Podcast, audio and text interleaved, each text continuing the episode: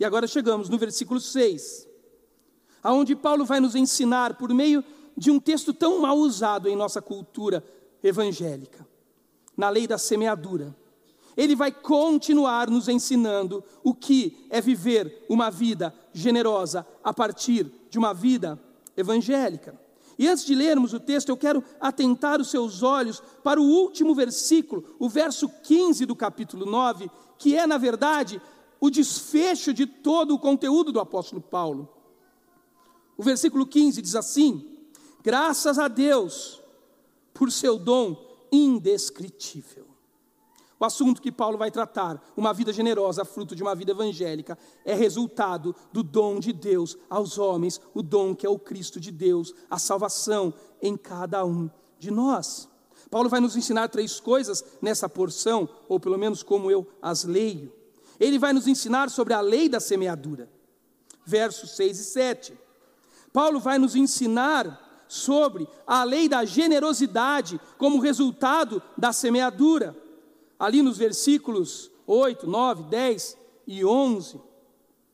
E no final do versículo 11 até o verso 15, ele vai nos ensinar que todo esse movimento de semear para a generosidade produz um testemunho de generosidade que revela no mundo a glória do Deus generoso. Aleluia. Vamos ver isso juntos? Olha como o texto começa versículo 6. Lembre-se, aquele que semeia pouco, diz Paulo à igreja de Corinto, também colherá pouco. E aquele que semeia com fartura, também colherá fartamente. Cada um dê conforme determinou em seu coração, não com pesar ou nem por obrigação, pois Deus ama a quem dá e dá com alegria. Esses versos, sobretudo o verso de número 6, talvez seja um dos versos mais mal utilizados na cultura evangélica, sobretudo por aqueles que propõem a doutrina da prosperidade. A ideia de uma espécie de um Deus que se relaciona por meio de barganhas e trocas. Se eu der 10, Deus me devolve 100. Se eu der 100, quem sabe Deus me devolva mil. Isso não é relacionamento cristão, isso é tesouro direto, CDI, sabe essas coisas que você faz? Ou você acredita em criptomoeda, também você pode fazer para perder um dinheiro. Essas coisas. Isso não é evangelho, isso não é relação cristã. Semeadura não tem essa realidade de troca, barganha. Você me dá e pega de volta, e Deus vai te devolvendo em boa medida, sacudida, recalcada e transbordante, que falando assim, com uma música bonita, dá até uma tremedeira na gente, né? Você fica, ah, é hoje. Mas não é essa a ideia da semeadura. Não é disso que o apóstolo Paulo está falando para a igreja de Corinto. A ideia da semeadura não é uma ideia de barganha. Não é uma ideia onde o semeador, aquele que está lançando as sementes para o plantio e depois a colheita, não é a ideia que o semeador está no controle. Não é a ideia de que o semeador está no controle da ação do Deus eterno, para que o Deus eterno retribua a colheita na medida que ele semeou. Aliás, o texto bíblico nos diz que nós não podemos mover o braço forte do Senhor. Quem intentará contra o agir de Deus, ele age a despeito de nós e apesar de nós. Aliás, age para nós e por nós a despeito dos nossos anseios e vontades. Graças a Deus por isso, porque se Deus me desse tudo aquilo que eu desejo ter, eu já estaria destruído. Graças a Deus que Ele me liberta até mesmo das minhas vontades, da escravidão dos meus desejos, como diz Paulo também em Efésios capítulo 2, escravidão que antes estávamos na morte por conta dos nossos pecados e delitos. A semeadura não é uma ação de um semeador que produz e, ao produzir, controla a mão daquele que devolve. A semeadura não é uma ação produtiva. Ouça isso. A semeadura, ela é uma ação colaborativa, cooperativa. Porque a natureza não está ao nosso controle. Você não consegue produzir sementes. Você apenas mobiliza sementes. Você não consegue produzir solos férteis. Você não consegue produzir lugares aonde a semente fixe. Você não consegue produzir essa simbiose entre solo e semente, produzir nutrientes, raiz, crescimento. O crescimento da natureza é um crescimento natural. É um crescimento natural. Nós não produzimos natureza. Nós não produzimos crescimento natural daquilo que já cresce naturalmente. O semeador não produz semente. O semeador não produz solo. O semeador mobiliza sementes e solos numa cooperação divina com aquilo que já está lá e por si mesmo já nos foi dado e por si mesmo já se desenvolve naturalmente. Isso é semeadura. Semeadura não é uma produção do semeador, semeadura é uma cooperação, uma colaboração com o desenvolvimento da natureza que já se dá a despeito de nós. Aristóteles, o filósofo da Grécia clássica, traduziu certa vez a natureza, falando que a, a natureza é um estado em potência uma muda em potência. Toda vez que você vê uma muda de uma árvore, nela já está o potencial de ser árvore. Nós não inventamos mudas que se tornam árvores, nós apenas colaboramos na semeadura com mudas que em si já têm o potencial de ser. Isso é semear. Deus já tem plantado a vontade dele no mundo. Deus já plantou a vinha verdadeira, Jesus Cristo, já nos conectou, ou quer te conectar como ramo desta vinha. E sabe qual é o papel de ramos em vinhas? Ramos não produzem o que vinha produz.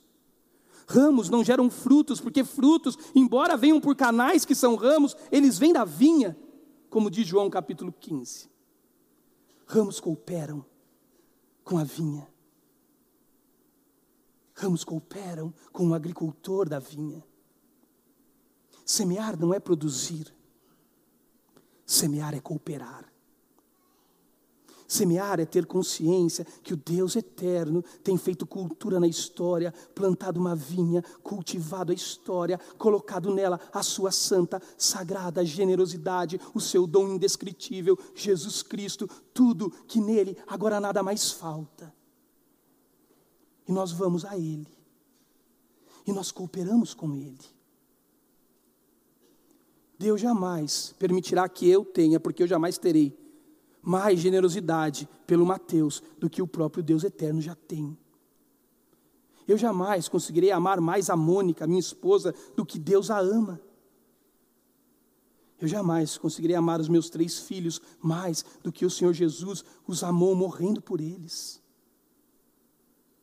Eu jamais poderei produzir paciência nos meus momentos de ira, mansidão nos meus momentos de ira, domínio próprio.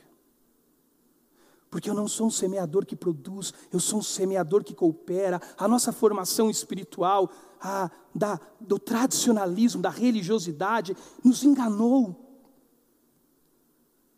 porque colocou em nós um evangelho que é datado do comportamento, do heroísmo comportamental. Se você fizer, então você será um cristão. Não! Eu não sou um cristão porque me comporto bem, eu não sou um cristão porque vou à igreja. Eu sou um cristão porque o dom indescritível de Deus, o Cristo eterno em mim, me fez o que sem Ele eu jamais seria. Agora eu preciso aprender todos os dias, sendo educado nessa justiça que me justificou. Todos os dias eu preciso aprender a cooperar com Ele. Deixar que Ele seja em mim o que sem Ele eu jamais seria. Isso é semeadura. E aí Paulo vai dizer: é esses semeadores a quem Deus tem cobrado, que dê com alegria, porque Deus ama a quem dá com alegria. Que alegria é essa?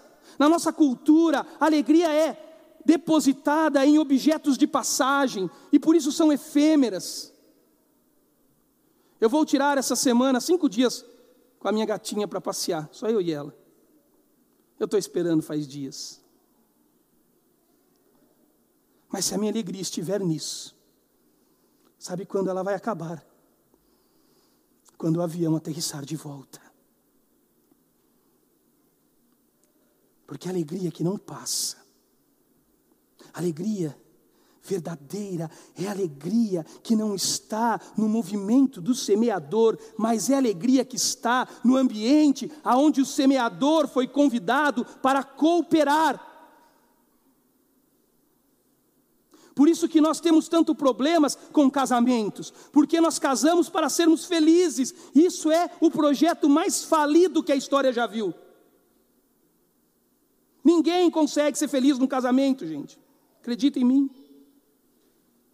Não há razão alguma para minha esposa me amar depois de 16 anos. Vive comigo um pouco, você vai ver.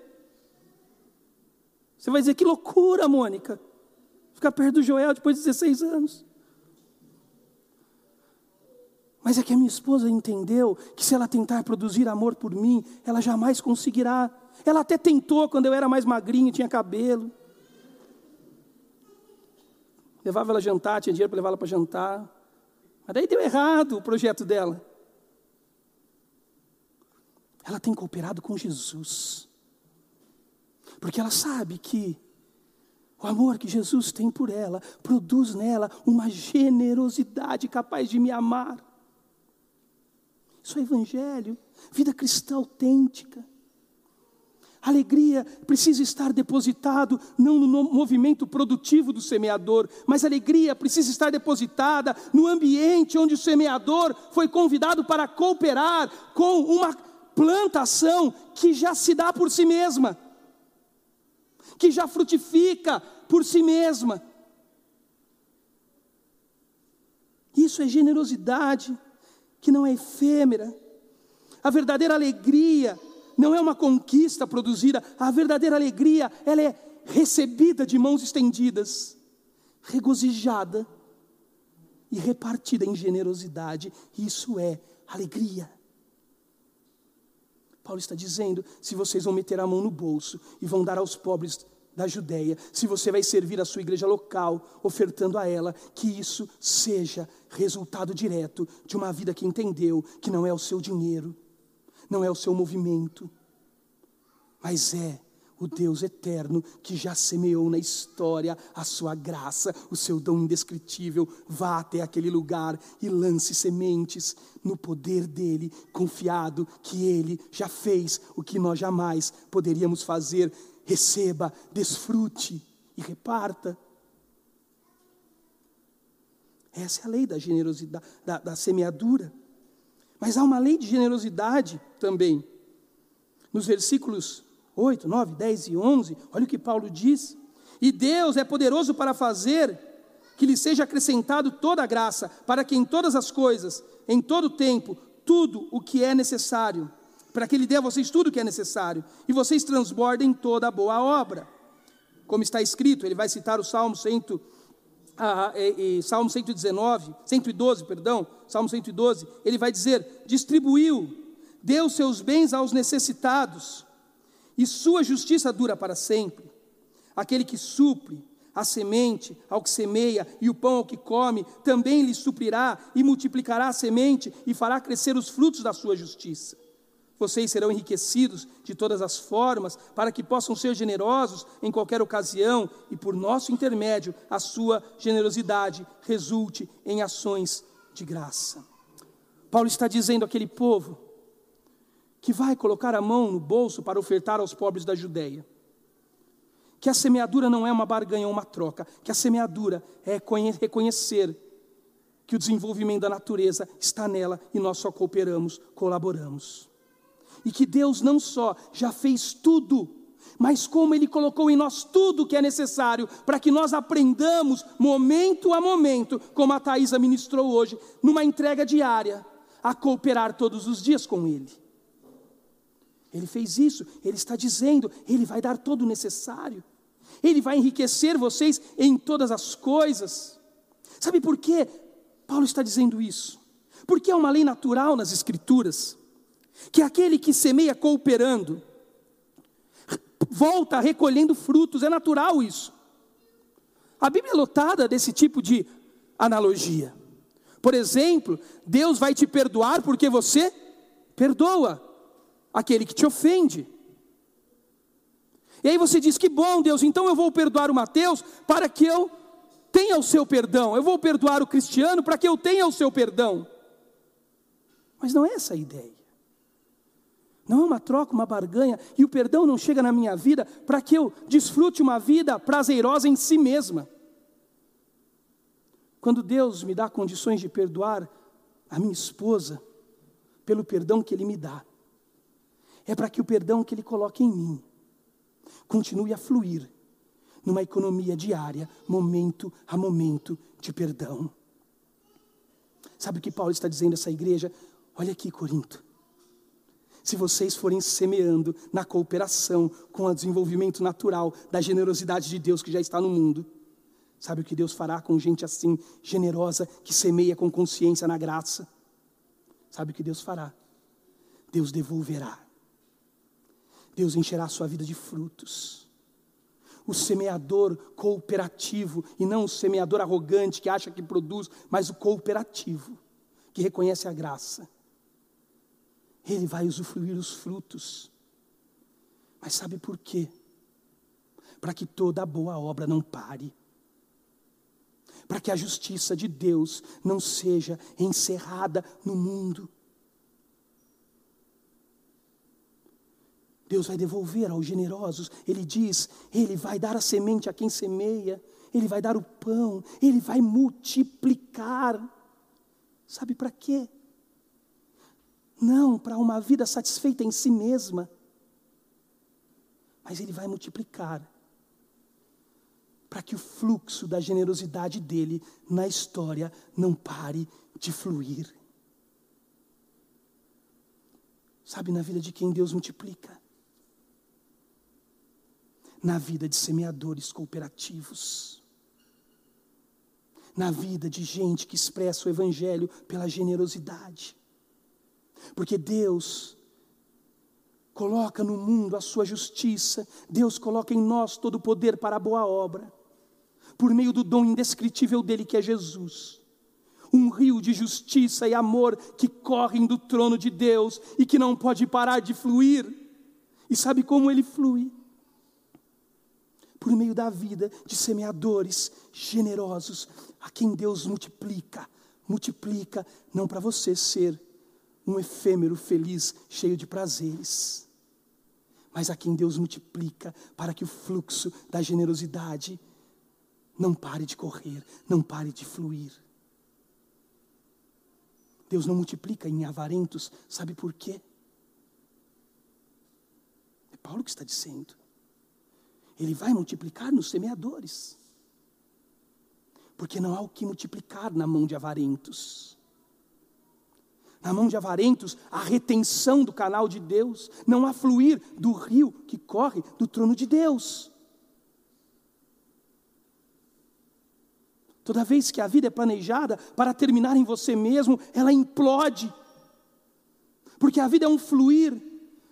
Deus criou a história no tempo e nos criou nele para que o amor dele não parasse de correr. O pecado parou o amor no Gênesis, até que o amor de Deus em Cristo parou o pecado novamente.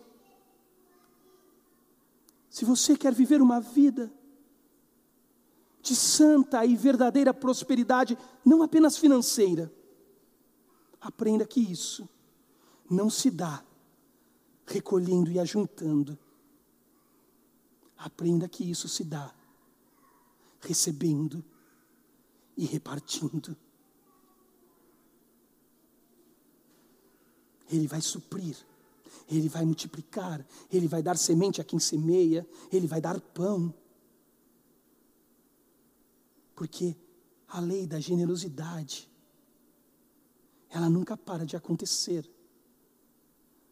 na vida daqueles que reconhecem o dom de Deus generosamente dado a nós.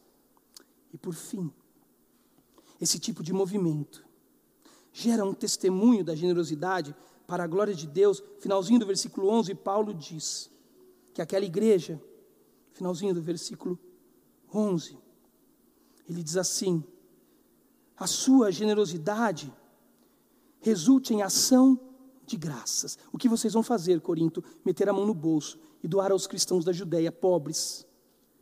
Por nosso intermédio, por intermédio de Tito, eu, os outros colaboradores, isso, cristãos de Corinto, vai fazer com que quem anda perto de vocês reconheçam a glória de Deus, encham eles de ações de graça. O serviço ministerial que vocês estão realizando não está apenas suprindo as necessidades do povo de Deus, mas também transbordando em muitas expressões de gratidão a Deus.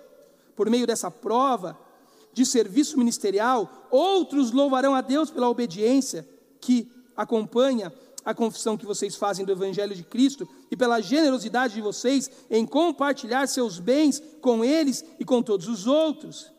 E nas orações que fazem por vocês, eles estarão cheios de amor por vocês, por causa da insuperável graça que Deus tem dado a vocês. A graça de Deus, por seu dom indescritível. Paulo está dizendo a essa igreja: quando vocês se tornarem semeadores cooperativos, reconhecendo que tudo está no próprio Deus, desenvolvimento natural da graça dele.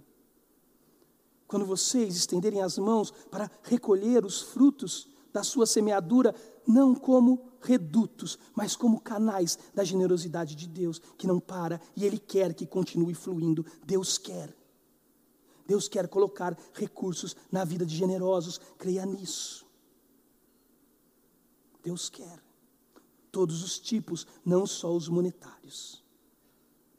Quando vocês fizerem isso, Corinto, as pessoas vão olhar ao redor de vocês e vão dar graças a Deus pela vida de vocês. Pessoas vão louvar a Deus, alguns, não um louvor que emana de um coração redimido, mas um elogio ao Deus que os alcançou. Eles vão, os crentes, orar por vocês, Corinto. Paulo está dizendo que os cristãos da Judéia vão colocar os coríntios no caderninho de oração da igreja. Vão orar por eles no cu de oração, no grupo pequeno. Para que Deus transborde, transborde, transborde em abundância, porque ali há canal de generosidade. Vocês vão fazer isso porque vocês vão reconhecer, eles vão reconhecer em vocês a semeadura que não é produtiva, mas que é cooperativa. Eles vão ver que toda a generosidade que vocês têm veio do Deus eterno que deu a vocês todos os recursos em Cristo Jesus. Essa cidade, Atibaia, hoje eu dizia para os meus filhos vindo para cá, a cidade estava assim, ó, Parece que as coisas estão mudando, né? Estradinha aqui, para chegar na Lucas, estava lotada de carro, farol. Eu dizer uma coisa. Essa cidade vai rejeitar muitas vezes os nossos horários de domingo. Creia nisso. Por melhor que a gente tente ser. Essa cidade vai rejeitar os nossos vocabulários religiosos, essa sociedade, essa cidade vai rejeitar o nosso linguajar evangélico, as nossas músicas, o nosso jeito de falar. Mas há uma coisa do qual essa cidade não consegue se calar, e cidade alguma. Ela não consegue se calar diante de canais de generosidade. Talvez a pior coisa que você deva fazer por alguém é convidar ele a vir no seu culto da sua igreja. Isso pode afastá-lo. Mas você deveria amá-lo com a generosidade que Jesus te deu. Eu me lembro, quando eu morava em Jacarí, pastoreava lá, nós morávamos num condomínio de casas, e uma vez mudou uma família para o lado da nossa casa, uma família japonesa, um casal e um filhinho. E eles mudaram, era um sábado. Abriram uma exceção no sábado, porque eles estavam vindo de longe. E eles começaram a descarregar. E eu, na verdade, estava naquele meu dia de não fazer nada. Sabe o dia de você ficar na caixinha do nada? Vendo futebol. As crianças eram tudo pequenininhas ainda, mas que elas faziam era chorar. E eu e a Mônica temos uma teoria, a gente só se envolve quando sai sangue, né? Porque senão você também, toda hora tem que levantar três filhos, é complicado. E aí, a, a, a Mônica falou assim para mim: Ó, oh, fiz um bolo, pede três pizzas. E eu já fiquei feliz sábado, né? Pizza, olha que legal. Mas eu falei, Mônica, não é muito, só tem nós dois, é tudo criancinha ainda. Dela, não, não é para gente, é para o vizinho. Aí eu já fiquei meio injuriado, vai acabar com o meu sábado. Aí ela falou, estão mudando, vocês não viram? Você não viu? Eu falei, não, sinceramente não vi, eu estou aqui olhando a televisão. E eles devem estar sem nada, sem talher, sem prato, sem nada ligado. A gente vai lá levar para eles pizza, bolo. E eu falei, sério, Mônica, mas eu estou de folga, não é meu dia hoje de ser pastor. E ela saiu, né, eu morro de medo dela, então, como ela não respondeu nada, eu falei, vou comprar as pizzas. As pizzas chegaram, a gente juntou os pratos, talheres, copos, refrigerante, a pizza, o bolo que ela tinha feito. A Ana Luísa não vai lembrar disso, mas ela é grandinha já, ela levou alguma coisa com a gente. Só tinha a Isabel e ela, levamos a Isabel no carrinho até a porta, batemos, saiu o japonês, desconfiado. E eu lá parado com três pizzas na mão, não lembro se era três, duas, estava lá com elas na mão, a Mônica com um bolo, a Ana Luísa segurando um copo de plástico, a gente com as coisas, talher, e aquele homem olhou para mim e falou, olá. Eu falei, olá. Dele olhou e falou, o que, que é isso? Falei, ah, ela que mandou trazer para você, pergunta para ela. Aí ela olhou para mim, não falou nada, e eu falei, ah, isso daqui é que a minha esposa viu que vocês estavam se mudando e tal, e a gente entendeu que vocês não tinham nada para comer, e a gente resolveu comprar umas pizzas, trazer um bolo e tal, é para vocês. E eu esperei que ele levante, estendesse a mão, eu desse e eu fosse embora voltar a ver o futebol. Tinha já pedido para a Mônica a gente comprar uma pizza para nós, ela não deixou. E aí ele fez uma pergunta inquietante. Ele falou assim, antes de pegar a pizza, não queria pegar, parecia. E eu já estava quase levando para mim. E ele falou, mas por quê? E aí complicou, né? Aí eu olhei para a Mônica, a ideia foi sua, explica para ele, eu não sei. E ela olhou para mim com aquele olhar de: Você não é pastor? Fala agora. Você fala na igreja? Fala aí, quero ver. Falar atrás do púlpito é fácil, né? Aí eu falei: Ó, oh, meu senhor, eu não tenho uma explicação muito lógica assim para te dar. Nós, nós cremos em Cristo Jesus, amamos a Ele, e faz parte de quem somos repartir isso com vocês hoje. Ele me olhou meio desconfiado e falou: Tá bom, mas eu só pego se vocês entrarem e comerem com a gente. Não sei se ele achou que estava envenenado, alguma coisa. E eu, na hora, claro, eu quero comer pizza. Fui entrando já, a Mônica tentando me segurar. Eu e Ana Luiz já fomos para dentro da casa. Sentamos lá, comemos.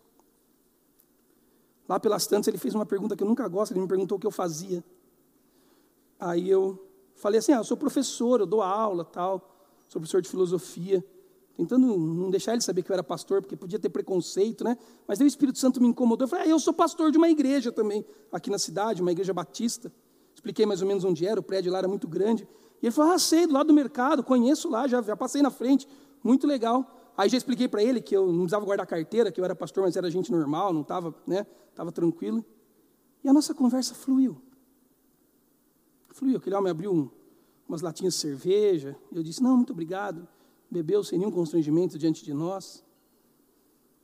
E nós não convidamos ele nenhum momento para ir à nossa igreja. Nenhum momento. Nós repartimos a nossa família com ele, a nossa comida com ele, porque era minha, eu paguei.